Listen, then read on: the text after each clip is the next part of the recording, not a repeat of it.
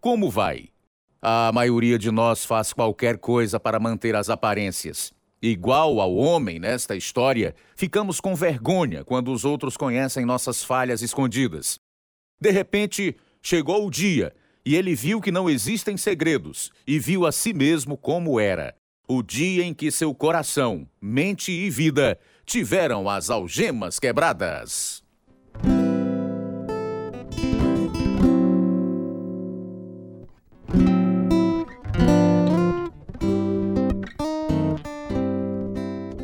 Proclamando as boas novas através de histórias da vida real para todo mundo. Apresentamos Algemas Quebradas, dramatizada e produzida em inglês em Chicago pela Missão Pacific Garden. A Missão Pacific Garden oferece refúgio a centenas de homens, mulheres e crianças, dando também alimentação, roupa, cuidados médicos e odontológicos e ainda um lugar seguro para dormir.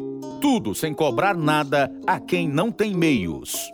O objetivo é mudança de vidas e isto acontece quando conhecem aquele que é o mesmo ontem e hoje e para sempre. E agora, irradiando ao redor do mundo, eis o programa número 2694, versão brasileira 61, na série Algemas Quebradas, o programa que faz você olhar para si mesmo e pensar.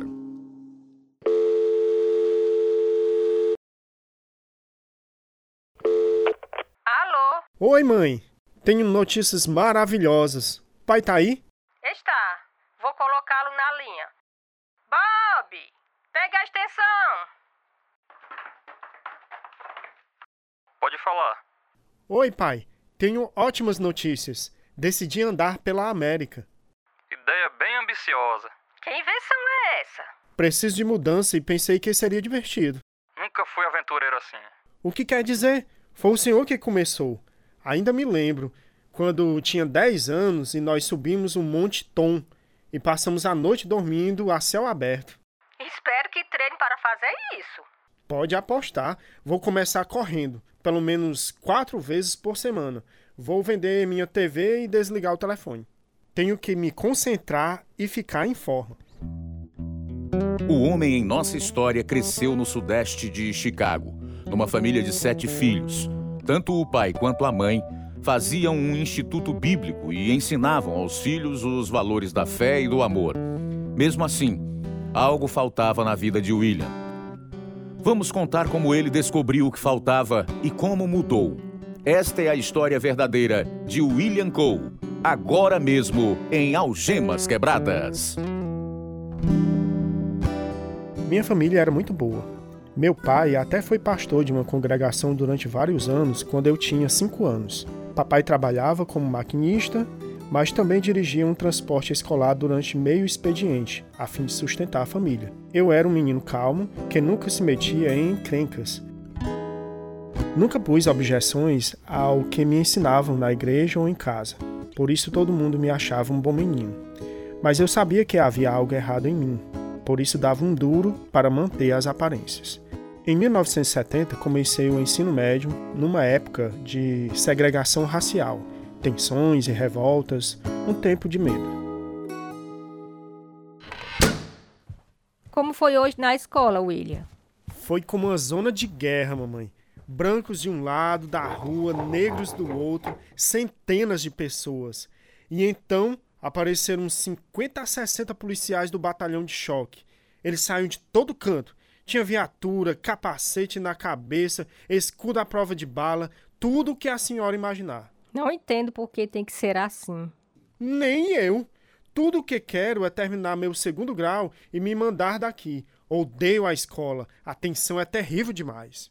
Você está lá para receber seu diploma, William. Esta é a causa principal. Eu só saía de casa para ir à escola. Trabalhava meio expediente numa lanchonete, fast food, também ia à igreja. Às vezes, nosso pastor pregava sobre o arrebatamento da igreja e eu morria de medo de Jesus voltar e eu ficar para trás. Nosso pastor era muito envolvido com um grupo de jovens. Nos sábados, à noite, ele levava os jovens à casa dele e a gente ou jogava ping-pong ou ia tomar banho de piscina. Limitei meu grupo de amigos aos jovens da igreja. Sentia-me seguro assim. Já tentou fumar alguma vez, William? Uma vez, quando tinha 8 ou 9 anos. Eca, é horrível. É. Sinto a mesma coisa em relação ao álcool. Meu irmão e eu seguíamos os bêbados quando éramos pequenos. Fiz um voto que jamais me tornaria um. Quer dizer que você nunca tomou um traguinho? De jeito nenhum. Pra que brincar com fogo? Você lembra do filme que assistimos no segundo grau sobre heroína? Lembro sim. Nem consigo acreditar que as pessoas façam coisas assim contra elas mesmas. Nem eu. Acho que o álcool leva a maconha, e a maconha, por sua vez, leva a todo tipo de drogas. Acredito em você. Achava-me um garoto legal, porque não fazia rebeldia nenhuma. Nossa igreja se dividiu por causa de uma picuinha que podia ter sido facilmente resolvida. Meu pai, um dos líderes da igreja, ficou ao lado de quem queria que o pastor saísse. É claro que eu fiquei ao lado do meu pai. As reuniões da casa do pastor foram por água abaixo. Um dia, meu amigo e eu fomos à igreja e entramos escondidos no porão. Não há ninguém aqui. Ninguém nem liga, o pastor devia abandonar o cargo. Olha só os uniformes do coral pendurados aqui. É, mas não há mais membros para cantar. Vamos jogá-los no chão para mostrar ao pastor como a gente se sente. Ótima ideia. Pode ser que finalmente ele entenda. O que para nós foi uma brincadeira foi a gota d'água para o pastor. Naquele domingo ele deixou a igreja. Ele tinha sido uma influência espiritual muito importante, mas eu era jovem demais para avaliar seu valor. Com o novo pastor, tornei-me arrogante. Nunca prestava atenção aos sermões dele. Por isso, quando meu cunhado foi até o púlpito, um dia, chorando para ser salvo, fiquei pensando como eu tinha perdido a chance para tal encontro espiritual. Quando me formei e fui para uma faculdade, meus valores foram se invertendo ainda mais devido a uma das matérias. Você tá meio animado com essas aulas de filosofia, não é, Will? Dou maior 10 discutir ideias, ver o mundo de um jeito totalmente novo. Sem Deus. Não necessariamente, mas a autodeterminação é a chave para muitas destas filosofias. Não há nada de novo sobre isso. A autodeterminação começou no Jardim do Éden. E olhe no que deu a separação de Deus. Não é de admirar que não possamos seguir suas leis e propósitos. Gosto dos ensinamentos de Len budismo e das filosofias orientais. O existencialismo diz que o universo é sem propósito e irracional. Pense na besteira. Tudo que Deus criou tem um propósito, William. O universo está cheio da sua ordem e propósito. Mas se você der uma olhada ao ser humano, vai ver desordem e caos. E o único significado do indivíduo vem de fazer escolhas que enalteçam sua própria existência. Puxa, isso parece totalmente centrar em si mesmo. Bem, é, mas. E daí? Eu estou preocupado com você, William. A Bíblia não ensina nada disso. O que acha de amar ao próximo como a si mesmo? Todo amor é centrado em si mesmo, Jay.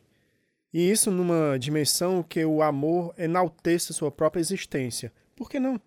O amor de Deus foi demonstrado quando Jesus Cristo morreu por nossos pecados, William. E isso certamente não foi egoísmo.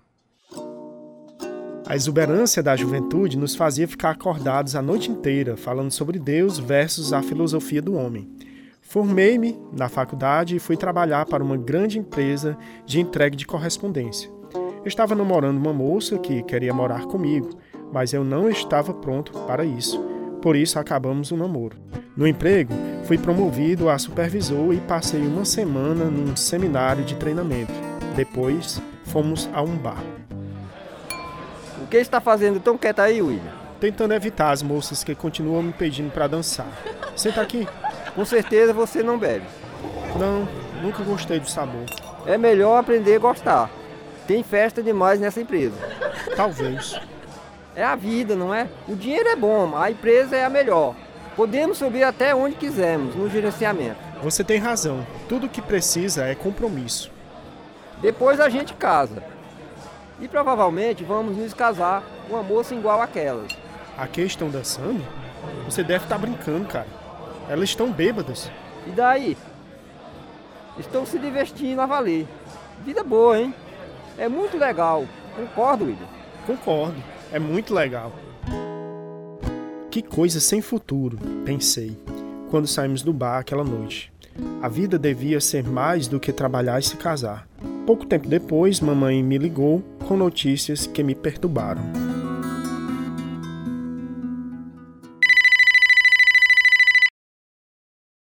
Alô? William, o Bob sofreu um acidente. O quê? É, ele estava de moto já bem pertinho de casa quando bateu num carro. Ele está bem? Não sei. Ele está em coma. Não se preocupe, mamãe. O Bob sai dessa. William, eu não quero perdê-lo. A senhora está no hospital? Estou. Chego já aí. O médico deu ao meu irmão 50% de chance de viver. Parecia que íamos perdê-lo, mas ele viveu. Até o acidente, a vida dele tinha sido uma festa só. Depois do acidente, o Bob entregou a vida ao Senhor. Um ano depois, minha irmã mais nova, a Karen, também sofreu um acidente de carro. As chances dela foram as mesmas que as do Bob, mas a Karen morreu. Após a morte dela, comecei a pensar na brevidade da vida. Decidi ir de bicicleta até o Colorado. Então, li sobre um homem que tinha andado pela América inteira a pé. Isso fisgou minha imaginação. Ia fazer o mesmo. Saí do emprego, vendi a TV e comecei a correr para ficar em forma. Não me socializava com ninguém durante cinco ou seis meses, inclusive com os meus pais e irmãos, até começar minha aventura. Fui visitar meus pais e o Bob conversou comigo. Você vai mesmo fazer esta travessia pela América a pé, William? Vou. Começa semana que vem. Mal posso esperar. Vai ser incrível. William, estou preocupado com você, pois não conhece o Senhor. Conheço sim. Você não vive como se o conhecesse. Vivo do meu jeito. Jesus disse que há somente um caminho. Ele. Sei de tudo isso. Você nem percebe que é pecador. Seu conhecimento de Deus não vai trazer salvação a você. Você Se precisa. importe com sua vida, Bob. Você vive de um jeito, eu de outro. Creio em Cristo, mas talvez haja outros caminhos também. Antes de ir embora, pedi aos meus pais que me arranjassem uma Bíblia de segunda mão. Eles arranjaram. Assim, na primeira semana de junho de 1980, comecei a viagem e os dois primeiros estados pelos quais andei foram magníficos. Mas comecei a sentir dores nos tornozelos por causa da mochila pesada que carregava. Decidi ir para Denver e passar o inverno lá. Cheguei ao fim do mês de agosto completamente sem noção das armadilhas que me esperavam mais adiante. Fui trabalhar num posto de gasolina. Aluguei um apartamento ali perto, que mobiliei com um colchão, rádio e pratos de segunda mão. Durante os nove meses que passei em Denver, namorei uma moça que estava profundamente envolvida numa seita, embora eu não notasse nada a princípio.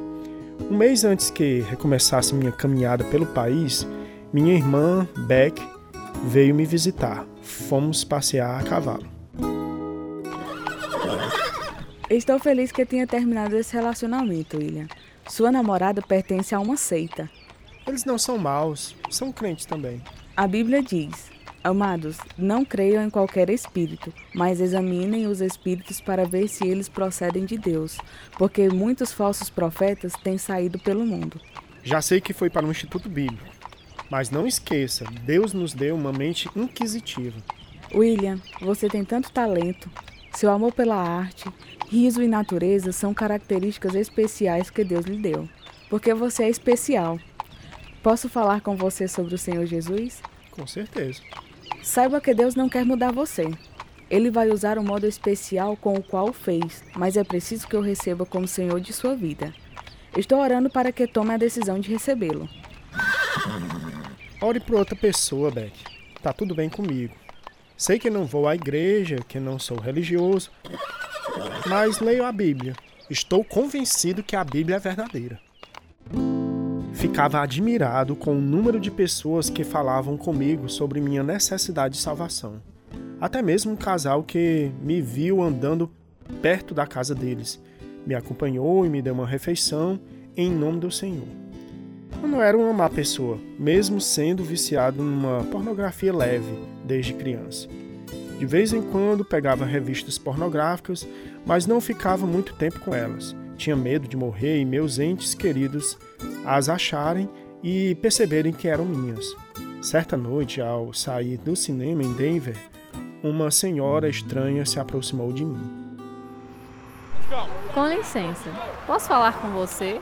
Com certeza. Gostaria de lhe dar este folheto. Ele explica as quatro leis espirituais da salvação. Está interessado? Não, tenho que ir à parada de ônibus. Posso acompanhá-lo?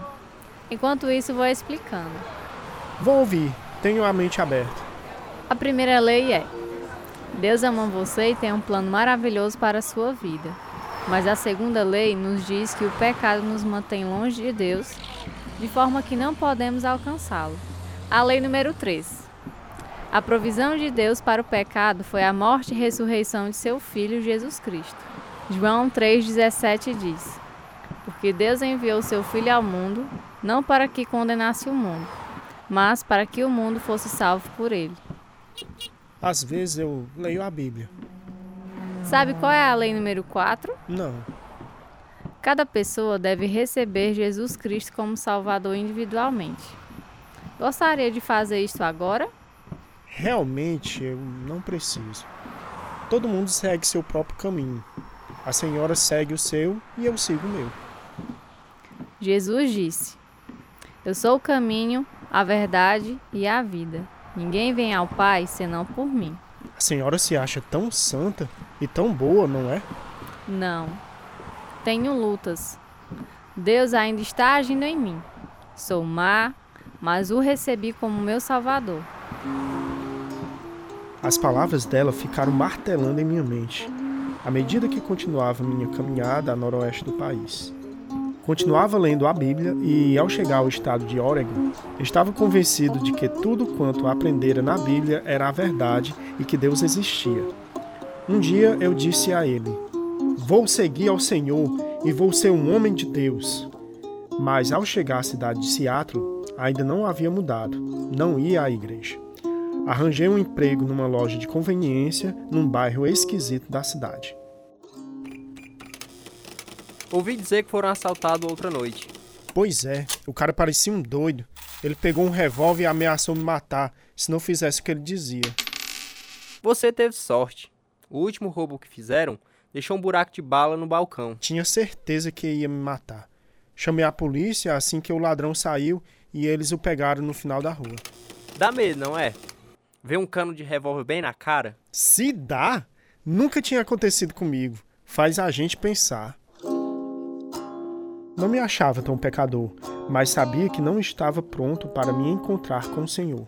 Comecei também a ouvir uma rádio evangélica. A Bíblia diz: acima de tudo, guarde o seu coração, pois dele depende toda a sua vida. Como pode ver, seu coração é muito importante para Deus. Jesus diz em Mateus 15, 19: Pois do coração saem os maus pensamentos, os homicídios, os adultérios, as imoralidades sexuais, os roubos, os falsos testemunhos e as calúnias. Meu amigo, Deus conhece a meditação do seu coração. Você talvez pareça uma pessoa boa para os outros, mas nunca vai poder enganar a Deus.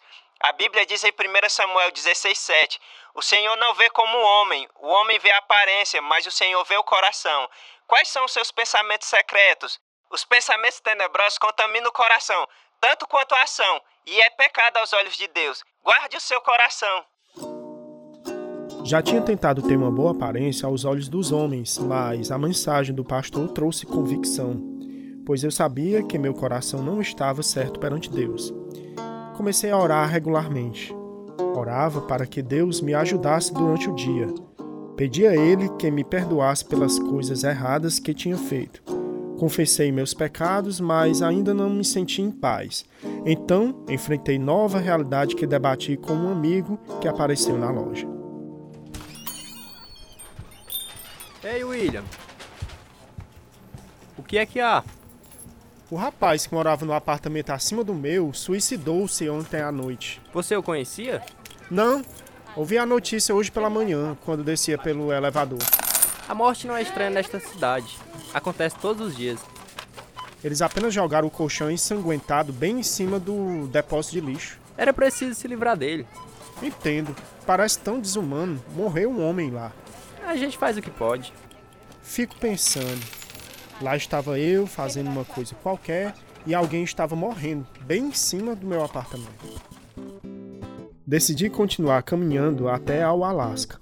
Após verificar a distância entre as cidades, descobri que poderia fazer isto se andasse uns 35 a 40 quilômetros por dia.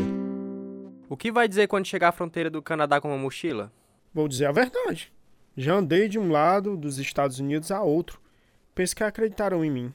De jeito nenhum. Todo mundo que vai ao Alasca é para comprar ou vender drogas. Você é jovem e usa cabelo comprido. Vão pensar que é viciado. Você tá doida? é? Eles nunca vão deixar você entrar no Canadá, se lhes disser a verdade. É melhor dizer que quer fazer uma caminhada pelas montanhas Cascada. Não vou fazer isto. Não vou mentir. Assim que cheguei à fronteira, encontrei duas moças crentes de Vancouver. Perguntei-lhes se podia ir com elas, pensando que isso ia ajudar. Mas quando chegamos à alfândega, a funcionária me levou até o escritório. Você é parente das moças com quem está? Não, somos apenas amigos. Por que quer entrar no Canadá? Quero fazer uma caminhada pelas montanhas cascadas. Vou ficar lá apenas umas duas semanas. Nesse caso, lhe darei um visto de duas semanas. Era o fim de semana da Páscoa e as moças me convidaram para conhecer os pais delas, ir à igreja com a família e passar o fim de semana na casa delas. Depois elas me levariam de volta à fronteira e eu recomeçaria minha caminhada na segunda. Assim fiz, mas minha mentira me perturbou o fim de semana inteiro. Na segunda, elas me levaram até a fronteira e a gente se despediu. Fiquei lá, parado, sabendo que tinha que falar a verdade à agente da alfândega. Posso lhe ajudar? Tenho que consertar algumas coisas.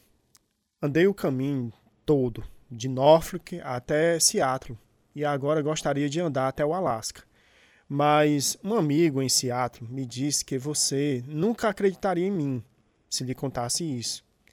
Ele disse que pensariam que eu sou um traficante, o que não sou. Ele me disse para mentir e dizer que queria ir apenas à Montanha Cascada durante umas duas semanas. Não devia ter feito isto, mas menti e a senhora me deu permissão para ficar no Canadá apenas duas semanas. Mas este não é tempo bastante. Preciso pelo menos de uns dois meses para terminar minha caminhada até o Alasca. Por que me contou tudo isso? Obviamente não está aqui para criar problemas. Não devia ter escutado meu amigo. Fui um tolo. Deixe-me ver seus documentos. Eles mudaram meu visto e segui meu caminho. Não podia acreditar que quase tinha estragado tudo. Deus, nunca mais vou fazer isso. Eu nunca mais vou mentir. O que estou dizendo? Falei a mesma coisa mil vezes em Seattle. Vou mentir outra vez. Oh Deus, como sou pecador, tenho que reconhecer isso. Senhor Jesus, sei que o Senhor existe. Sei há muito tempo que o caminho que a Bíblia mostra é o único caminho para mim. Não posso inventar outro caminho até o Senhor. Preciso de uma vida nova, um novo começo. Sei que tenho sido orgulhoso e arrogante, mas agora posso ver que somente o Senhor é exaltado. Muda-me, ó Deus. Preciso nascer de novo.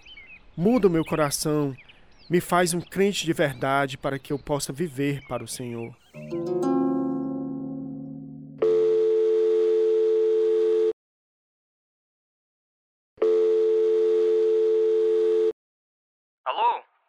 Pai, sou eu. Cadê você, William? Estou no Canadá.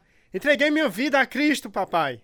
Que boa notícia, filho. Nunca havia notado o quanto fui hipócrita todos estes anos. O que abriu seus olhos? Estou lendo o livro de Isaías e o capítulo 2 falou ao meu coração como eu parecia com os cedros de Líbano, orgulhoso e arrogante, elevado e sublime.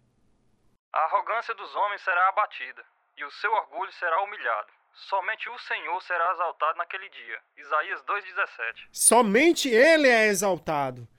Agora entendo porque os crentes falam sobre o Senhor o tempo todo. A gente não consegue desligar. Ainda vai ao Alasca? Vou. Quero terminar o que comecei, mas mal consigo esperar para chegar em casa. Cheguei em Anchorage e depois voltei a Chicago. Em menos de um ano estava num instituto bíblico. Após me formar, trabalhei como missionário no Alasca durante o verão. Depois passei três anos andando de bicicleta pelos Estados Unidos com jovens da igreja, disciplinando-os e testemunhando, enquanto continuávamos pedalando. Foi nesse tempo que conheci e me casei com uma moça chamada April. Desde então, tenho servido o Senhor como pastor. Deus não deixa nada por terminar. Por dois anos seguidos, vi o pastor que liderava o nosso grupo de jovens muitos anos antes, mas só o vi à distância, numa grande convenção. No terceiro ano, Deus o colocou bem atrás de mim. Quanto tempo, William? Sempre vou lembrar das reuniões de sábado à noite em sua casa, pastor. Realmente me ajudaram. Fico feliz em ouvir isso. Depois que fui salvo, senti-me mal ao ver a igreja se dividir. Era errado tomar partido. Errei também. Foi meu amigo e eu que tiramos as togas do coral dos cabides. Para nós era apenas uma travessura, mas agora vejo o quanto magoamos o Senhor. Quero pedir perdão. Está perdoado e agradeço-lhe por ser honesto. Andar através da América até o Alasca foi uma grande aventura, mas nada se compara a seguir os passos de Jesus, andando com o Senhor. Não é preciso ter medo do futuro se o conhece, mas tem que estar pronto para encontrá-lo. Você está pronto? Em 1 Timóteo, capítulo 2, versículo 5, lemos: Pois há um só Deus e um só mediador entre Deus e os homens, o homem Cristo Jesus Jesus disse em João capítulo 11, versículo 25: Disse-lhe Jesus: Eu sou a ressurreição e a vida. Aquele que crê em mim, ainda que morra, viverá. Tudo o que você tem a fazer é entregar seu coração e vida a Jesus. Se precisar de aconselhamento para tomar esta decisão que vai mudar sua vida, entre em contato conosco. O endereço para contato é Algemas Quebradas, Caixa Postal 1 Nova Russas, Ceará, Brasil, CEP 62 e 200, traço 000. Nosso e-mail é algemasquebradas@hotmail.com e o telefone 0 operadora de sua preferência DDD 88 3672 1221. Esse é o programa número 2694, versão brasileira 61. Participaram da história verdadeira de William Cole os seguintes atores: Marcos Souza, Jeremias Martins, Francisco Marques, José Rodrigues, Kelton Jonathan, João Leiva, Janete Nascimento, Jacobé de Costa, Pedro Henrique, Alcione Biapina, Helder Rodrigues, Gracinha Barroso. Tradução: Edissa Soeiro. Direção: Lina Gossen e Carlos Lopes. Produção: João Lucas Barroso. Música: Ismael Duarte e Heriberto Silva. E eu sou Luiz Augusto. Algemas Quebradas, em português, foi gravado nos estúdios da Rádio Ceará, Nova Russas, Ceará, Brasil. Algemas Quebradas é produzido pela missão Pacific Garden a fim de mostrar, através de histórias verdadeiras, que se sua vida for vazia, ela pode ser cheia até transbordar. O endereço é Missão Pacific Garden, 1458, Sul Canal Street, Chicago, Illinois, 60607, Estados Unidos. O nosso endereço no Brasil é Algemas Quebradas, Caixa Postal 1, CEP 62 e 200-000, Nova Russas, Ceará.